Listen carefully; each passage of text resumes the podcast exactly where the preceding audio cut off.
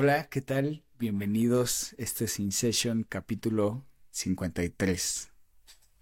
Sí, yo siempre estoy en la duda. o capítulo ¿Cómo están todos? 53. Sí, creo que sí es el 53. ¿Cómo están? Este, gracias por escucharnos. Antes que nada, avisos parroquiales, no se olviden de darle like, comentarnos, hacernos preguntas y sugerencias de qué les gustaría escuchar.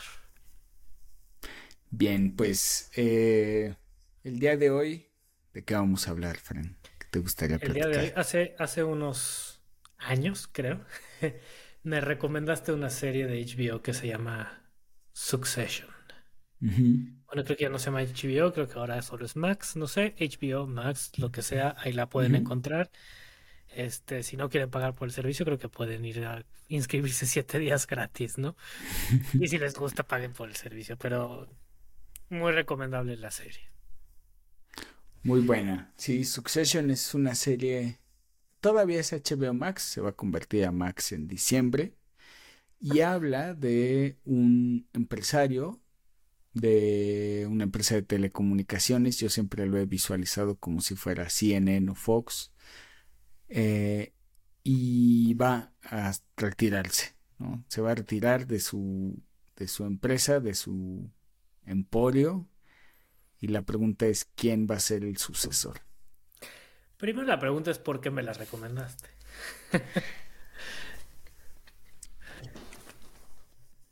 Mm, bueno, pues por tu situación laboral, familiar. Yo creo que o sea, no lo sé exactamente, no me acuerdo exactamente por qué, pero así de bote pronto pensaría que es algo que, que tú has vivido, ¿no? Al trabajar en una empresa familiar. Sí. Creo que hay cosas que, que suceden en las dinámicas de las familias. Digo, o sea, eso sí lo sé, lo he visto con otros pacientes. Eh, estas familias que tienen empresas, ¿no? Y, y se hacen dinámicas alrededor de ellas, pues es interesante. Es sí, la verdad es que sí. Es interesante.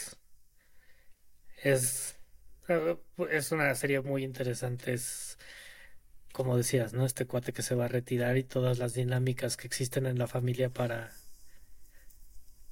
para no quedarse con un pedazo del pastel, porque ya todos tienen un pedazo del pastel, sino quedarse con el control del asunto, ¿no? O sea, la pregunta es quién va a controlar después de el fundador creador, patriarca, ¿no? ¿Quién va a controlar el emporio? Sí, y, y, eso tiene que ver con una cosa que es bien interesante, que es em, cuando pasa, cuando, o sea, el tema no es el dinero, sino es el poder, que es, eh, y esa es una frase del, de House of Cards. Ay, a ver si me acuerdo bien que es el dinero tiene que ver con el sexo y el sexo tiene que ver con el poder. Entonces, eh, diga, por decirlo así, posiblemente lo estoy diciendo mal de lo que recuerdo de, de House of Cards, que era igual de política y de poder. Sí, sí.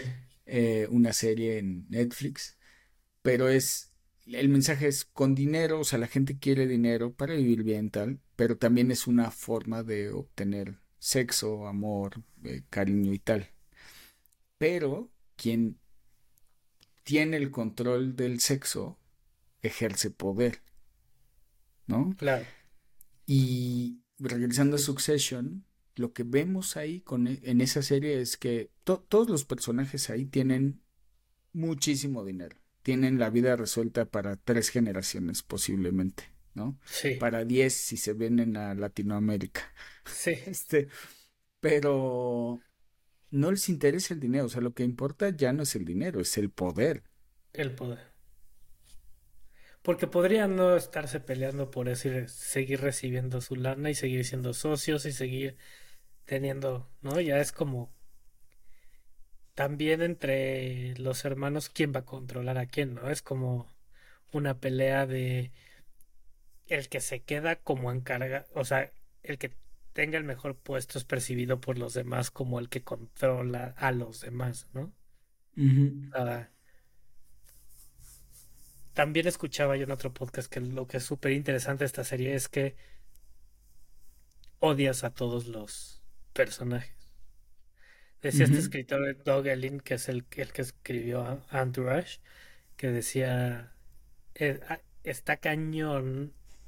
O sea, generalmente pensamos en la televisión como que tienes el personaje bueno, el que todo el mundo le cae bien, ¿no? O sea, como este tipo de cosas. El malo, ¿no? Pero siempre es el malo. Aquí todos, a todos los odias en algún momento y los odias cañón, ¿no?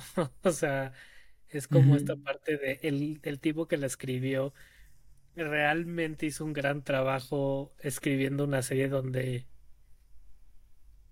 mm, en vez de en vez de enganchar a las personas como, por esta parte buena y no o sea algo bonito y así en algún personaje no aquí todos son este realmente deplorables, ¿no? Y, lo que está interesante es que te vas identificando como ser humano con las cosas malas que tiene cada uno de ellos en diferentes como secciones de la serie, ¿no? o sea, como que sí, no, no es como que digas, ah, pues, no, o sea, como que todos tienen esas cosas, e, esos tabús de los que nadie habla, ¿no? O sea, de traiciones y ciertas actitudes, ¿no?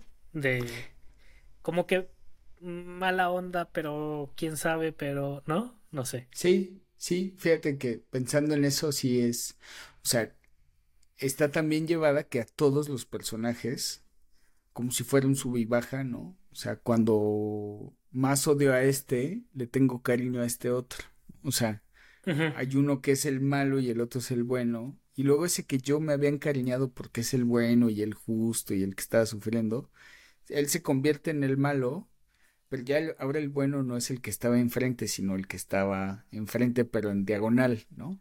Sí, sí, entonces te va llevando así, y, y, pasa con todos los personajes, o sea, es verdad, ¿no? O sea... Yo, yo no sé si, si porque sea el bueno o porque es el, el menos peor de todos. ¿Quién? O sea, el, personaje ah, con el en un momento, ah, sí, sí, sí. En un momento que dices, ah, este es el que me cae bien porque es el bueno.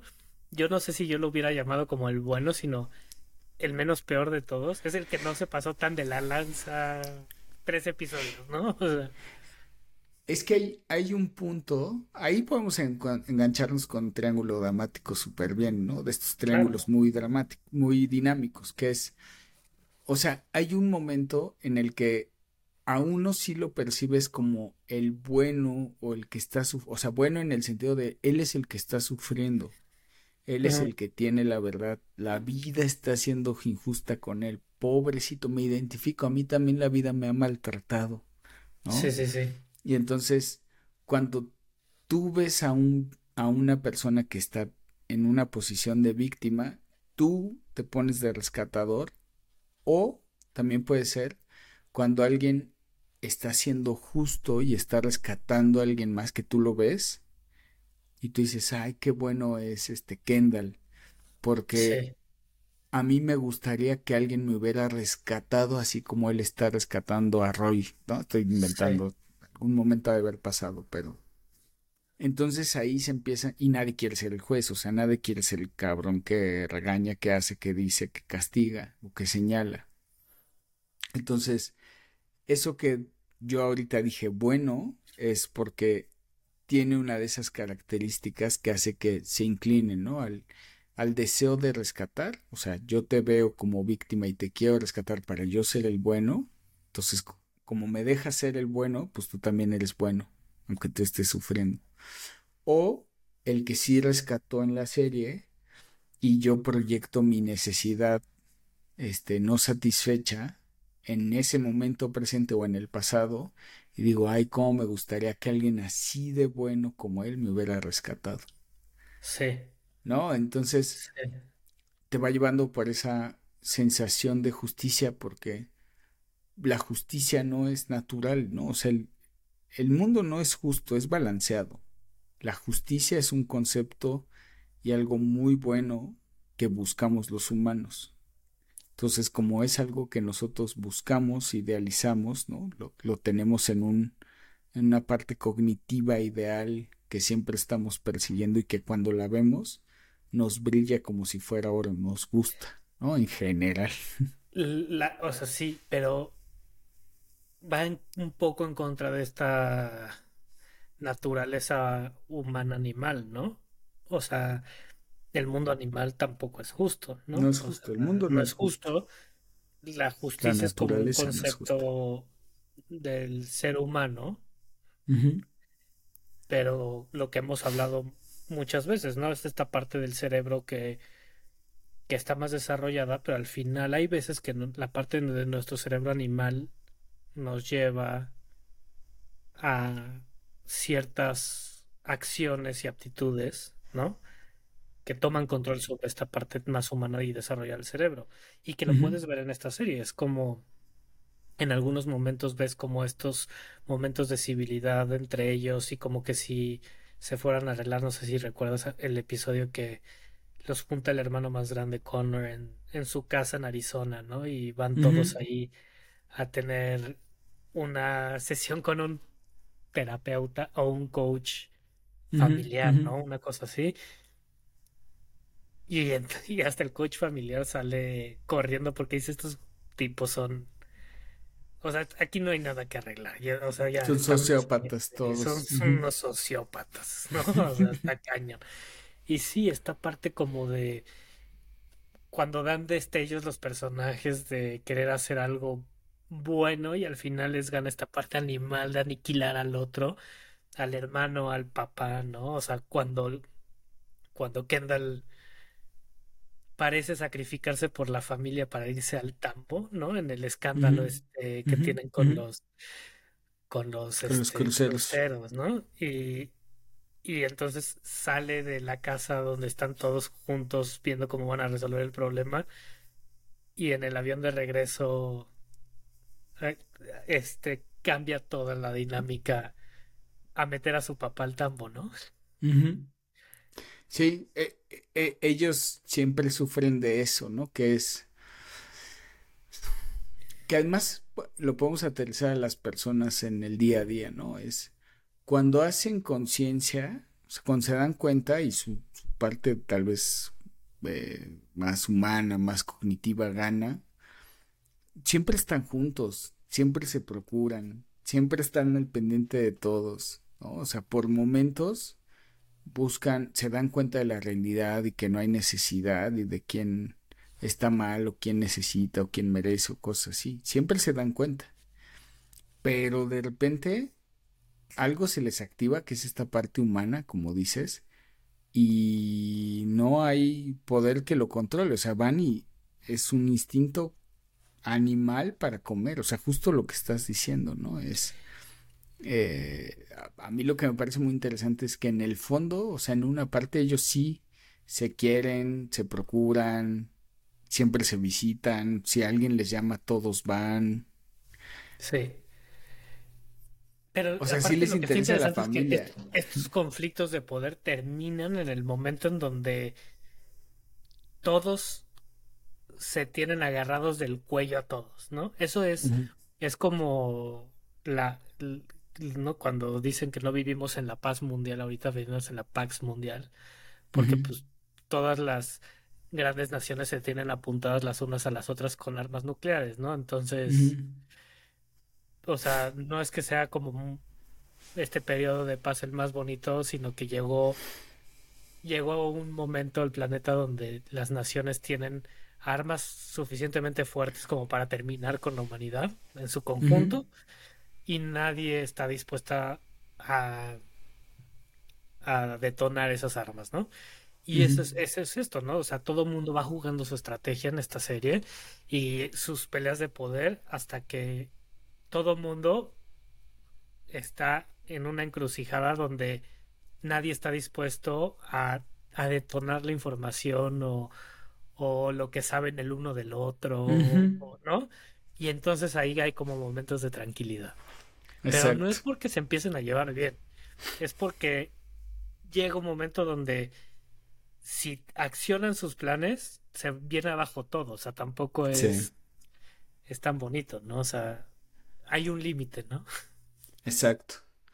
Sí, eh, o sea, es muy interesante toda la serie y toda la dinámica. Y además, algo que iba a decir antes es que aparte del poder, también ahí viene una parte de yo no, yo no hice psicoanálisis ni nada de eso, ¿no? Pero es como muy edípico de el que va a tener la bendición del padre, este, o sea, el que termine quedándose con la empresa es el que realmente tiene la bendición de Logan, como de decir, o sea, tú tienes mi, mi cariño, mi aprecio y mi, reconocimiento de que tú eres lo suficientemente bueno como yo para seguir esto.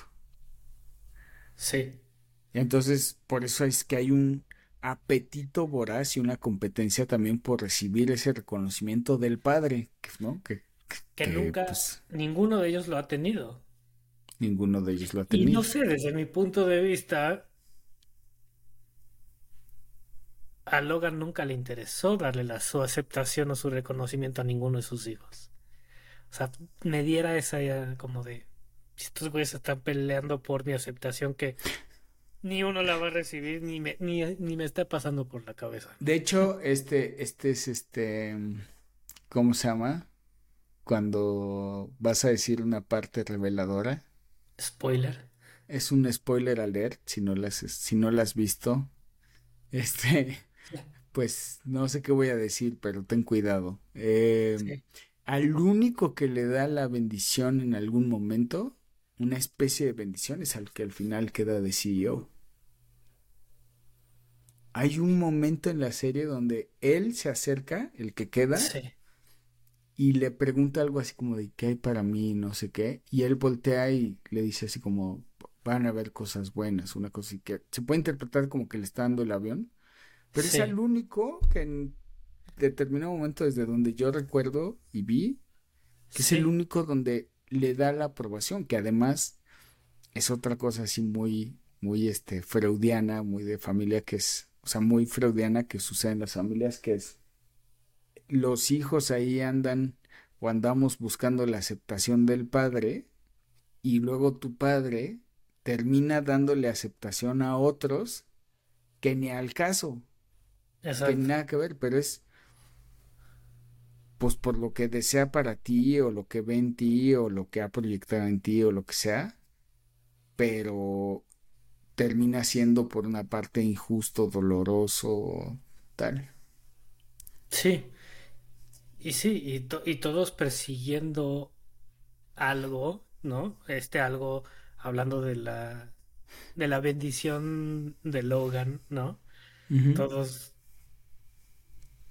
porque bueno, no, o sea, como esta parte del final donde todos dicen, no, bueno, es que a mí me lo prometió, no, pues es que a mí me lo dijo después y, o sea, ¿y cómo vas a demostrar que te lo dijo a ti? Pero es que a mí me lo dijo primero.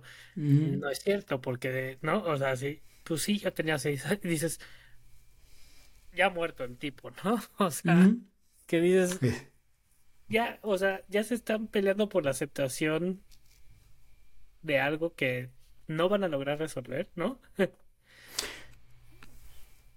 Por eso es que Roy se pone tan intenso con el texto que deja. Claro. Que aunque no importase cuántos años fue ni nada, él está tan orgulloso porque en un texto sí hay una aprobación de él. Una, un destello de que en algún momento le pasó por la cabeza, ¿no? Ahora, fíjate, tú piensa en cinco amigos. Amigos, conocidos, o sea, no tienen que ser tus mejores amigos. Sí. Primos, lo que tú quieras. Cinco hombres cercanos que conozcas bien. ¿Cuántos de esos desean, desean, desearían o desearon la aprobación paterna? Todos. Todos.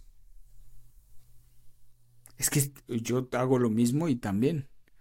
Entonces ahí hay un fenómeno que ya decía Freud y que aquí se replica muy bien, que es ese problema, ese conflicto que se genera en el humano por la aprobación paterna, que luego se está proyectando en otras cosas y al final nunca llega y nomás, si la sigues buscando, si estás vuelto loco porque te vuelve loco esa aprobación paterna, ni acabas reconociendo quién eres tú, qué haces y qué puedes lograr o has logrado, y nomás terminas destrozando todo alrededor. Ahora, en tu experiencia, ¿hay alguien que la haya recibido? O sea, te, te, vuelto a la pregunta. ¿Piensan tus amigos, no mejores amigos, conocidos, lo que sea? ¿Hay alguien que hayas dicho, ah, este cuate sí recibió su aprobación? Es que yo, o sea, yo creo que nunca, sí hay quienes, pero no absoluta. Ajá. No absoluta, o sea, en el sentido como de, ahí te dejo el changarro, ¿no? imagínense que estos son unas llaves, pues es que no tengo nada así. Las llaves, ¿no? Del changarro. Ahí te está, ahí están las llaves. Yo ya me voy. Tú te haces cargo de él. ¿No? Como te dejo el negocio, la empresa, lo que sea, ¿no? El changarro. Ahí te dejo el changarro. Tú lo controlas. Ya te pagué la educación suficiente, te entrené, te tuve aquí trabajando desde los puestos más abajo hasta el más arriba. Yo ya confío ciegamente. Sí hay a quienes les dan las llaves del changarro, pero a cada rato el papá anda preguntando. ¿Y por qué cancelaste el proveedor de no sé qué? No, pues es que ya hacían unas cosas bien jodidas, no sé qué. Mm, pues ese era el bueno, ¿eh? Ya te vas a ir con los chinos y, o sea, sí hay una aprobación parcial, le da el changar y tal, pero cada cierto tiempo regresa a cuestionar sus decisiones, a ver por qué no, aunque el señor ya está desconectado de la actualidad, a dejarle entender por qué lo habría hecho mejor. Entonces, pues, el, el animal se sigue alimentando, o sea, posiblemente el animal nunca termine de alimentarse porque aún muerto las personas pueden seguir el qué hubiera hecho mi papá, qué hubiera dicho, qué pensaría de mí, estaría orgulloso de mí. No, claro, y al final parte de esto es que hasta el último episodio ellos siguen actuando como familia pensando en qué hubiera hecho el papá. Tenemos que honrar lo odio, pero tengo que honrar su memoria y de, pero era la peor persona que se paró en este planeta. Pero él hubiera hecho esto y esto y esto, ¿no? Este y hasta en algún momento le dicen a Kendall, ¿no? No eres tan tan no eres tan agresivo ni tan mala persona como papá como para hacerse cargo de esta empresa, ¿no?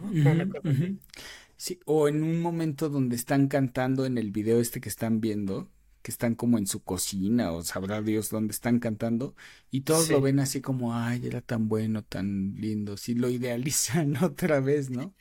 Entonces está, está cañón, por eso respondiéndote a la pregunta es, sí, o sea, sí conozco gente que la aprobación nunca llegó, pero ni de, ni por asomo, ¿no? Y hay otros en que sí llegó, pero cada cierto tiempo se como así como le hizo Logan en la serie. Ya te nombré el sucesor Kendall, pero luego un tiempo después me arrepiento y lo empiezo me empiezo a cuestionar a mí mismo, que lleva implícito que cuestiono, te cuestiono a ti y entonces esa aprobación es es este sujeta a, cuestionamientos. Claro. ¿Y qué, y, ¿Y qué tanto crees que también hay, o sea, primero perseguimos en la vida una aprobación que que es complicada de obtener o no es obtenible al 100%, ¿no? Pero ¿qué tanto es esta parte donde tú estás esperando algo que ni siquiera la otra persona sabe que quieres? Es lo más común. Porque en, la serie se ve eso, ¿no? O sea, ninguno de ellos es vocal o explícito en lo que realmente quieren, ¿no? Sí, o sea, es que ahí el problema es que ellos creen que quieren ser CEO. El problema es que no son conscientes de lo que realmente quieren. Pero, por ejemplo, a, lo que me refiero es, también la, esta manipulación de cuando los tres hermanos se juntan a hacer una nueva compañía y empiezan a, armar su, su changarro, ¿no? Su, su empresa.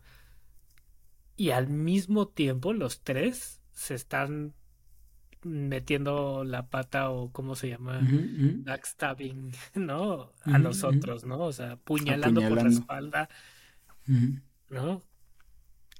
O sea, sí está, está cañón, ¿no? Otra, sí, pero es que el fenómeno aquí, o sea, y, que es generalizable a las personas es cuando no soy consciente de lo que realmente quiero o necesito, ¿no? Que es otra vez, ya lo hemos dicho en otros programas y tales, el tema de la, del cognitivo conductual, lo, lo que decía este Beck, que es las personas no son conscientes de sus creencias negativas, irracionales, falsas y lógicas negativas, como las quieras llamar, y como no son, porque son tan viejas, construyeron cosas encima de ella que como no son conscientes, no saben que lo quieren cambiar. Acá es igual. Como no soy consciente que lo que yo quiero es la aprobación de mi padre, entonces en vez de buscar acercarme con él y decirme, oye, voy a hacer tal proyecto, ¿por qué no me ayudas y tal? O sea, tenerla, por ejemplo, ellos quieren ser CEO porque lo lleva implícito, ¿no? Entonces, eh, se me olvidó cuál era la pregunta original que me hiciste, pero eh, en realidad, si los ves en realidad y en ese momento en el que los tres quieren hacer su empresa, posiblemente ninguno en verdad, en el fondo, quiere ser CEO. Nadie quiere estar ahí sentado chambeando en la oficina, haciendo lo que tiene que hacer el papá y tal. Ninguno lo quiere. Sí. El que realmente lo quiere es el que se la queda al final. Sí. Él sí quiere. Él sí quiere, cambió su vida, se salió de, dan a entender que es como granjero de origen y tal y él aguanta y hasta se pone en riesgo, ¿no? Su libertad por la empresa y por el ideal y por todo. O sea, él sí de verdad lo quiere. Los otros no lo quieren. Quieren hacer negocios, quieren ser reconocidos, quieren aprobación, quieren todo lo demás, quieren poder, pero posiblemente no quieren del todo la chamba. La empresa, la chamba de CEO. Sí. ¿Y qué tal el, el, primo que usan de peón todos en algún momento de... Fíjate que... Hasta el tío, ¿no? Él siempre fue el más interesante, o sea, el más interesante en términos de lo jodido que está. Sí, sí. Porque, al principio es como empiezan a probar si pueden cambiar, si él puede cambiar las decisiones del abuelo, ¿no? Y cuando se dan cuenta que no, entonces lo utilizan de carne. ¿Cómo se llama ese personaje? ¿Te acuerdas? Este. Me están. Eh, está, también hecho el personaje que te da ese fondo de. Se me va a olvidar su nombre. Pero es un muy buen personaje. Porque este cuate. A ver, no es pendejo. Él no es pendejo. Es chambeador siempre está ahí, siempre está dispuesto, siempre... Él, en muchos momentos, tiene la información más privilegiada. Sin embargo, su autoestima y su autopercepción es tan baja, por eso se nos olvidó el nombre, porque ni él mismo se percibe. Sí, ¿no?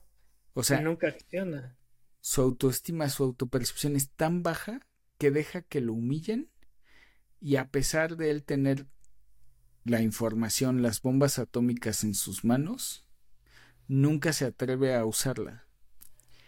Y de hecho, el único momento donde se atreve a usarla, le sale mal. Le sale mal. Y entonces ahí es donde se acabó de poner la cadena. Se echó la cadena al cuello donde dice, yo voy a ser súbdito. Greg. Yo voy a ser súbdito de de el CEO de los nuevos jefes para siempre. Porque ahí es el, ahí entra el, cuento de el elefante encadenado de Bukowski, creo que no, Bukowski no, es este, quisiera, de Bukai. Es un psicólogo argentino que escribe cosas así. Eh, está bueno ese cuento, o sea, yo es el único que realmente así me gusta mucho. El elefante encadenado es, este, va un niño con su papá al circo y ve un elefante, ya sabes, de estos gigantes súper fuertes, atado de una pata, sostenido solamente por una estaca. Y el papá, el niño le dice al papá, papá, ¿por qué si el elefante es tan fuerte y tan poderoso, no se simplemente arranca la estaca? Y le dice, ah, lo que pasa es que ese elefante nació aquí en el circo. Y cuando ya se separó de la mamá, cuando era muy chiquito, en esa misma pata le pusieron una argolla, le pusieron una cadena y le pusieron una estaca, que en ese momento sí era mucho más pesada y fuerte que él. Entonces él con su instinto de niño se intentó jalar, se intentó jalar, pero no podía. Después creció un poco más, se dio cuenta que era más fuerte, pero le pusieron una cadena más grande y una estaca más grande. Y jaló, jaló, jaló y no pudo. Y así, cada vez que iba creciendo, iba subiendo el peso de la cadena y la estaca hasta la que ves ahora. Pero él en algún momento dejó de intentar jalar porque él creyó para siempre que la estaca y la cadena eran más fuertes que él. Y ya nunca se pudo dar cuenta de que él siguió creciendo y que él se hizo más fuerte y que ahorita sería muy fácil quitarse la estaca. Sí. Entonces, ese, ese es un muy padre para las creencias negativas y todo. O sea, al principio sí luchamos, al principio sí intentamos, pero luego, como le damos vueltas, intentamos y nunca se resuelve, llega un momento donde nuestro cerebro dice, no, sí, o sea, a mí esto me va a dar miedo para siempre. se acabó la historia. Y esa persona nunca se va a volver a subir a un avión, a un coche, a una bici, ¿sabes? Sí. Y en el caso de Greg, le pasa igual. Él sí lucha por quitarse la estaca. Y su empujón más fuerte donde usa ya la información es este que sale terriblemente mal ahí yo, o sea, cuando dicen ahí está el Judas atrás, ahí siento que es cuando le hacen así al grillete de tac, ¿no? Cuando acaba de cerrar, sí es, está condenado para siempre, a menos que tenga un gran terapeuta que lo ayude a ver todo, porque no se porque va a la estaca. Greg en la serie no está buscando la aprobación, sino está buscando una familia, ¿no? Es este tipo pero igual es aprobación o sea bueno es aprobación pero es aprobación en principio del tío de pertenecer. Él, él busca pertenecer como bien dices. Sí. O sea sí es aprobación pero es pertenencia. Yo busco pertenecer. Al pack no a la manada. Porque los otros ya tienen su manada y están buscando ser el león más fuerte de la manada no aparentemente. Exacto. Y este está buscando un lugar en una manada no exactamente y sí termina siendo, pero siempre va a ser el, el chivo expiatorio. Claro. Que en algún momento lo fue Tom también, por lo que se entiende. Eso nunca lo vemos, pero sí se entiende que Tom, de esa manada, era visto como el. Pues digo, en algún momento lo comprometen hasta en cuestiones legales importantes. Sí, hasta está dispuesto a irse al tambo, ¿no? O sea, irse a la cárcel por. Por el patrón Don Logan. Por el patrón. Por el patrón. Por Don Logan. Y lo más cañón es que la esposa, hija de Logan, no mete ni tantito las manos al vuelo. Sí, no. Es no, como ella pues, no. Sí. Pues ya dijiste a que ella en el pues. fondo Tom no le importa. Sí lo quiere, pero no le importa. Sí, no, para nada. Todos son como super narcisistas, ¿no? Dentro de... Y sociópatas, sí. Y sociópatas. Hasta Tom es sociópata. todos, todos, todos, todos. Porque Tom este, juega esta, esta idea de para un lado es todo como yo creo que se hace se hace el tonto, ¿no? no creo, yo creo que él sí es medio tonto, o sea, es no tonto, sino naive. Eh, que es inevitable, o sea, también si a mí, voy a hablar por mí, si a mí mañana me invitan a pasar una semana en Bale la familia de Carlos Slim, pues va a haber cosas que yo no tengo contacto por mi estrato socioeconómico. Y voy a ser naive en ese sentido, ¿no? O sea, no sé, cualquier cosa. O sea, a lo mejor me dicen, pásame el hierrotón. Yo lo agarro y pienso que voy a moverle con el hierrotón a la fogata y se empiezan a reír y me dicen, no, con ese le jalas el excusado, haz de cuenta, ¿no? Sí, sí, o sea, por poner algo ridículo y es así, pues, pues yo, obvio, yo parezco ahí tonto en esa situación, yo soy tonto, soy naive. Eh, y Tom es el claro ejemplo del, del buleado, del, del el buleado que se convierte en bully, ¿no? O sea, como en la escala de poder estos de arriba me humillan por mi origen, mi origen y porque hay cosas que yo no sé y cosas que permito. Cuando llega el otro que yo puedo, que es Greg en ese caso, lo humillo y soy inclusive más, más duro con él. Bueno, ¿qué tal el día que pone a, un, a uno de los empleados eh, hincado sobre las manos para recargar sus, sus, pies? Exacto. Ese es así. Él es el clásico ejemplo de la historia de los bullies, ¿no? Como el buleador es porque fue o es buleado. Entonces ahí Tom, que es tonto porque no es, o sea, es hacia lo naive comparado con los otros y queda en posiciones de torpeza o incómodas en muchos momentos. Claro. Porque él no tiene lo que lo que los otros, o sea, volviendo al ejemplo de, de Don Carlos Slim que me invite a su a su, casa, en, casa en, en Bale, este como si ellos estuvieran de repente tonteando y no, pues ahorita vamos a hacer unas competencias de jet. Cada quien agarre un jet y a ver quién llega más lejos. Y yo me quedaría así de, pues a mí si a duras penas me voy en Aeroméxico de regreso a mi casa, ¿no? Sí, sí, o sea, pues por no tener las, las cosas, pues tú quedas como el tonto, torpe o así, ¿no? Claro. Y a Tom le pasa mucho eso. Antes de terminar, creo que eh, estaría bien que la gente tuviera una descripción de qué es un sociópata. No, porque hemos dicho en este episodio mucho, ah, es que son sociópatas, son sociópatas. Bueno, ¿cuáles son las características de un sociópata? Bueno, sin entrar en los criterios específicos del DSM-4, sí. que si quieren se los leo, aquí lo tengo siempre a la mano, fiel compañía. Pero en realidad es una persona, así a grosso modo, que siempre busca por sus intereses a costa de lo que sea. O sea, no le importan que los demás sufran, la pasen mal, mueran con tal de cubrir sus intereses, ¿no? Y el ejemplo, y, y, no, o sea, una de las descripciones es que no sienten emociones, no sienten, bueno, no es que no sientan emociones, se sienten contentos cuando consiguen lo que buscan y lo que quieren hasta cierto punto pero no pueden sentir empatía por los otros, no sienten las emociones del otro, no sienten la tristeza del otro, no sienten la angustia del solo otro. Solo la propia. solo la propia y la propia es un movimiento muy muy bajito.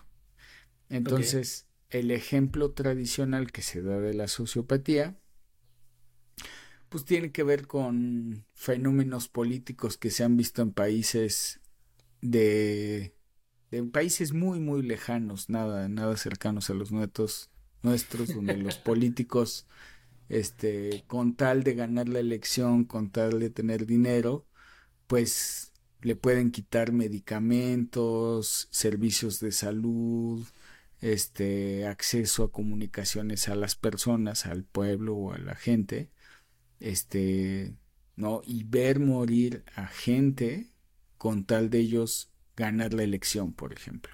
O quedarse en el poder. O quedarse con el poder, cosas así. no, eso solo pasa. decir que Eso solo pasa ya por Singapur, este. Países lejanos. Sí, aquí no sucede. O sea, solo lo vemos en series o en telenovelas chinas. Sí. Entonces, este, o sea, eso, y por eso también hay gente que, pues, comete crímenes y cosas así por la misma sociopatía, o sea, no siente, no piensa en el dolor Pero, del otro.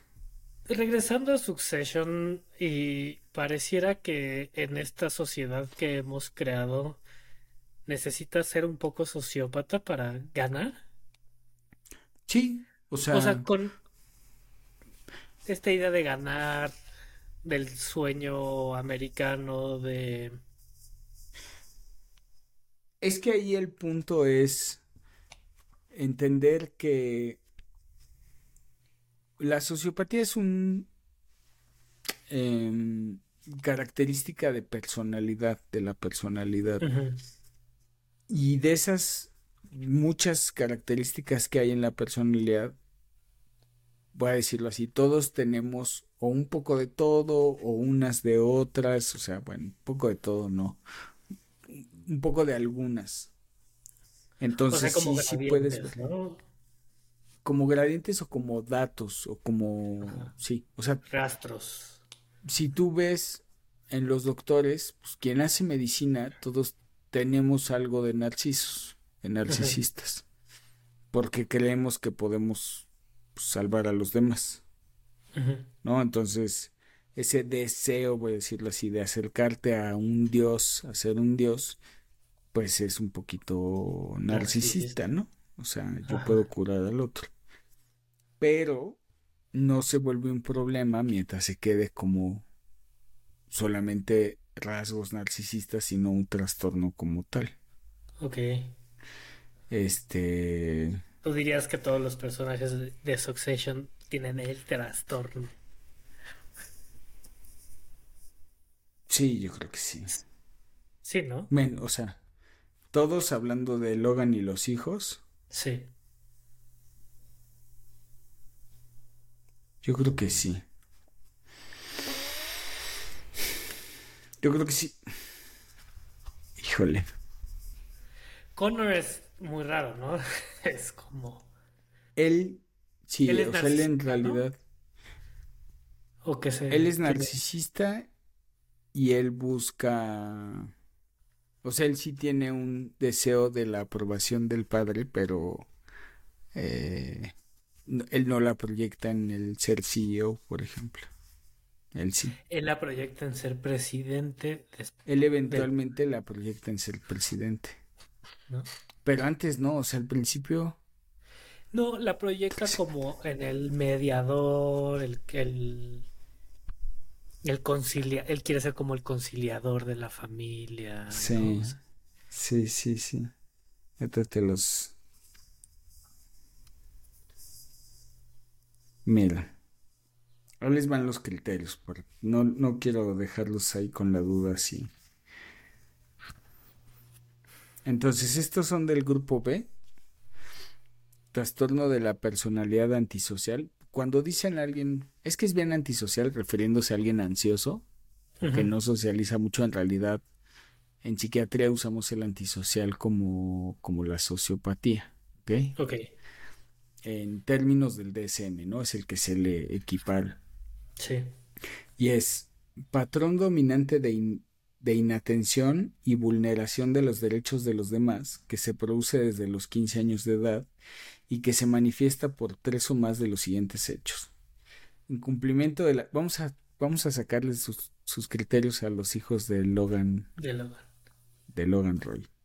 Incumplimiento de las normas sociales respecto a los comportamientos legales que se manifiesta por actuaciones repetidas que son motivo de detención. Los detienen solo a Ken. Solo a Kendall. Es el único que detienen. A Kendall sí lo detienen o lo intentan detener y lo salva el papá. Ajá. Y a los otros no. Pues porque no. porque nadie los ve haciendo sus o sea, no los ven, pero sí lo tienen, pero dice, bueno, que son motivo de detención. O sea, si fueran motivos, sí son motivo. Vamos a dejarlo así. Engaño que se manifiesta por mentiras repetidas, utilización de alias o estafa para provecho o placer personal. Pues todos, check, ¿no? Ya nomás nos falta un criterio. Impulsividad o fracaso para planear con antelación.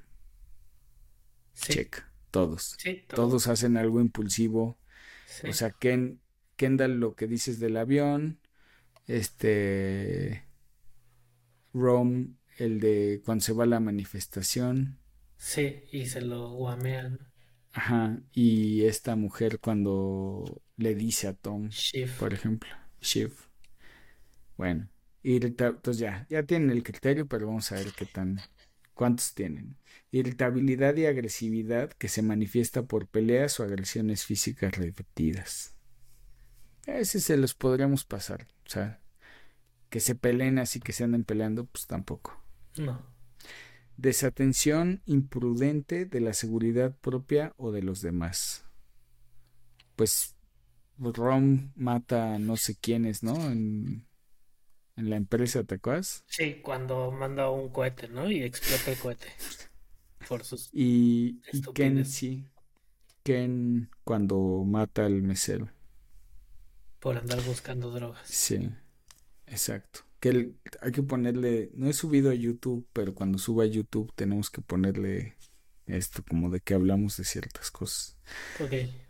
Eh, irresponsabilidad constante que se manifiesta por la incapacidad repetida de mantener un comportamiento laboral coherente o cumplir con las obligaciones económicas. Sí. No, pues digo, con las obligaciones económicas pueden porque ya les cae del cielo. Pero pues no son coherentes en lo laboral.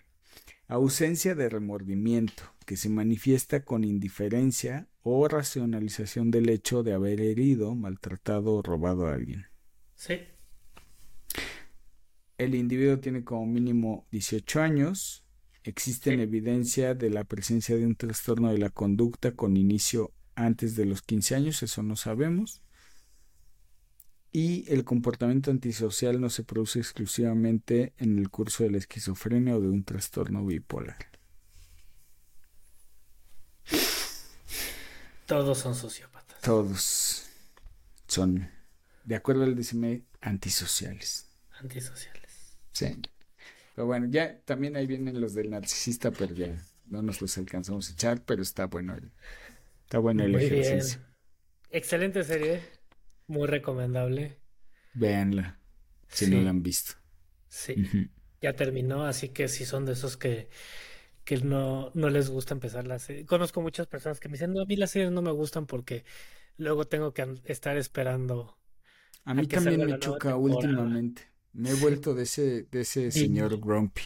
Sí. Que pues ahorita ya no está se la pueden aventar del primero al último. Y vale la pena. Sí. Vale mucho la pena. Muy bien. Bueno, pues esperemos que les haya gustado este capítulo. Déjenos, déjenos sus dudas, comentarios, denos un like, suscríbanse o denle follow, compartan este podcast si es que les gusta. Y bueno, pues muchas gracias por acompañarnos. Gracias por escucharnos y nos vemos en el nos escuchamos y nos vemos en el próximo episodio de Insation.